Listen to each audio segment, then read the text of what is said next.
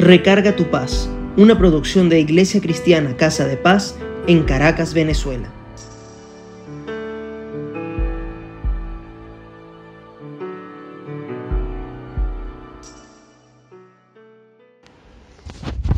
¿Te has encontrado alguna vez en una encrucijada? Es decir, tienes que tomar una decisión que no deseas o hacer algo que no estuvo en tus planes jamás. Quizás tener que dar una respuesta y no saber con claridad qué decir.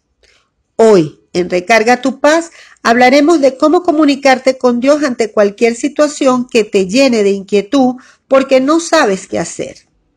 En algunas ocasiones te puedes encontrar con que ya has pensado cómo seguir adelante ante una relación personal, familiar o laboral, entre otras. Sin embargo, de pronto se te presenta un planteamiento que rompe tus esquemas. Bien sea porque te exige otro modelo mental, tal vez porque si no lo haces puedes perder una oportunidad o más bien porque simplemente te acorralan entre tus principios y lo que establece la sociedad. Pero que si no lo aceptas pueden oírte muy bien. Ante estas situaciones elevamos generalmente la mirada al cielo y decimos, si Dios me hablara, si un ángel se me presentara y me dijera qué hacer, o si alguien me ayudara ante esto que tengo que hacer o decir.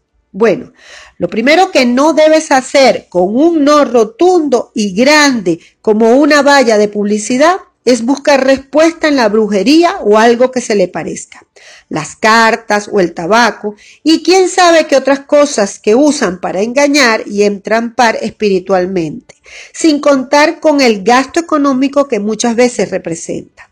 No lo hagas. Tampoco te recomiendo que hables con alguien que en su vida no demuestre un testimonio de que le haya ido bien.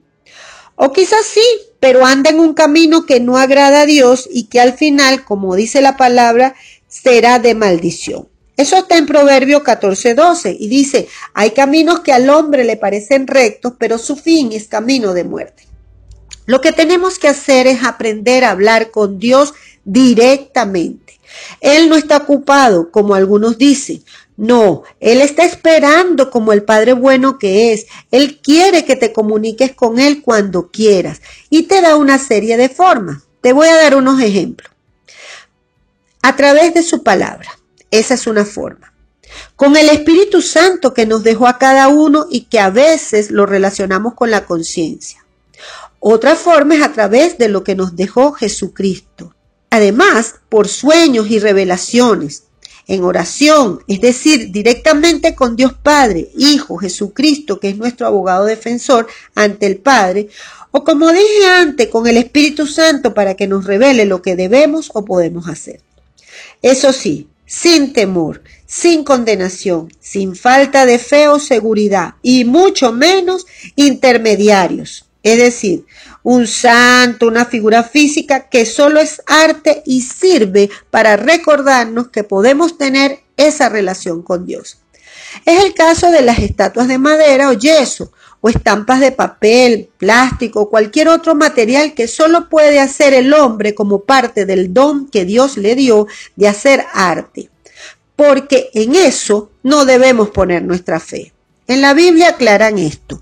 Pero de eso no es de lo que quiero hablar hoy, sino de cómo comunicarte con Dios. Y es que recientemente me pasó algo de lo que te comenté al comienzo.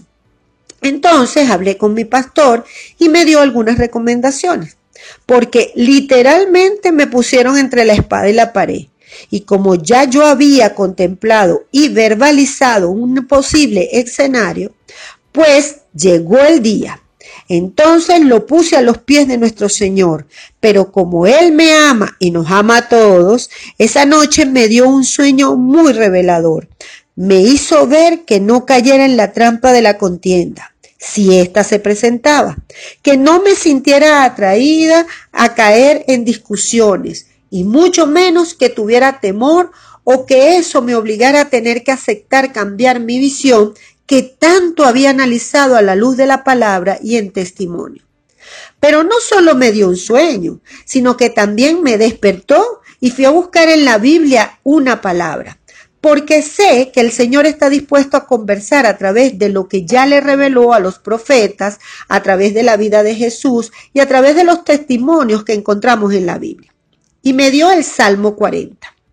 En ese salmo me encontré con una forma de orar y hoy se los comparto porque me ayudó tremendamente. En primer lugar, en los versículos del 1 al 6 reconocemos lo que es Dios y lo que Él puede hacer por nosotros. Luego, en los versículos 7 al 10, dice lo que yo he hecho en este camino que decidí transitar con Dios Padre, Hijo y el Espíritu Santo. En el versículo 11 le hacemos un ruego desde lo que necesitamos. Luego, en el versículo 12 le explicamos qué es lo que nos está ocurriendo. Nuevamente en el versículo 13, desde que lo que dice, le pedimos que se haga su voluntad y su justicia. Está en el 14 y el 15, por cierto.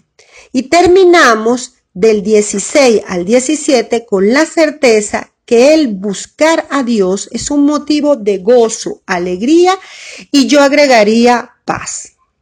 Cuando terminé de leer este salmo, sabía que Dios estaría en control y que lo que pasara era su voluntad. Ahora, lo que pasó después fue raro a mi entender, pero dentro de todo era justo lo que yo quería al comienzo, pero a la forma de Dios. Les aseguro que al final me sacó una risa de paz y agradecimiento. Los invito a comunicarse con Dios a través de este salmo, que como les dije es reconocer a Dios Padre, Hijo y Espíritu Santo. Te permite recordarle cuál y cómo es tu relación con Él, hacerle tu petición desde lo que te está ocurriendo. Luego cambiamos que será en su voluntad y justicia. Y sobre todo, que al final, sea como sea, nos dará paz si realmente confiamos y creemos que eso es lo mejor y que edifica nuestra relación con Él desde todo punto de vista. Porque Él nos ama, es fiel y no nos dejará igual. Él nos quiere llevar de gloria en gloria, como dice Primera de Corintios 3 del 17 al 18. Vamos a orar.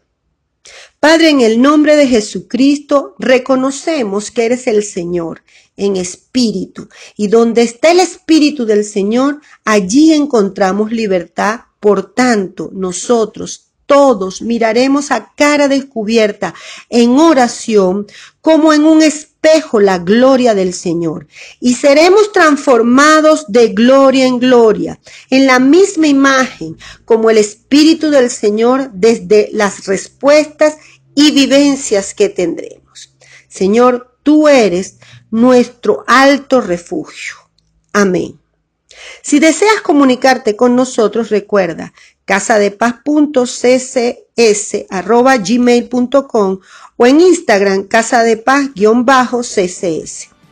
Nos encontramos la próxima vez y besitos.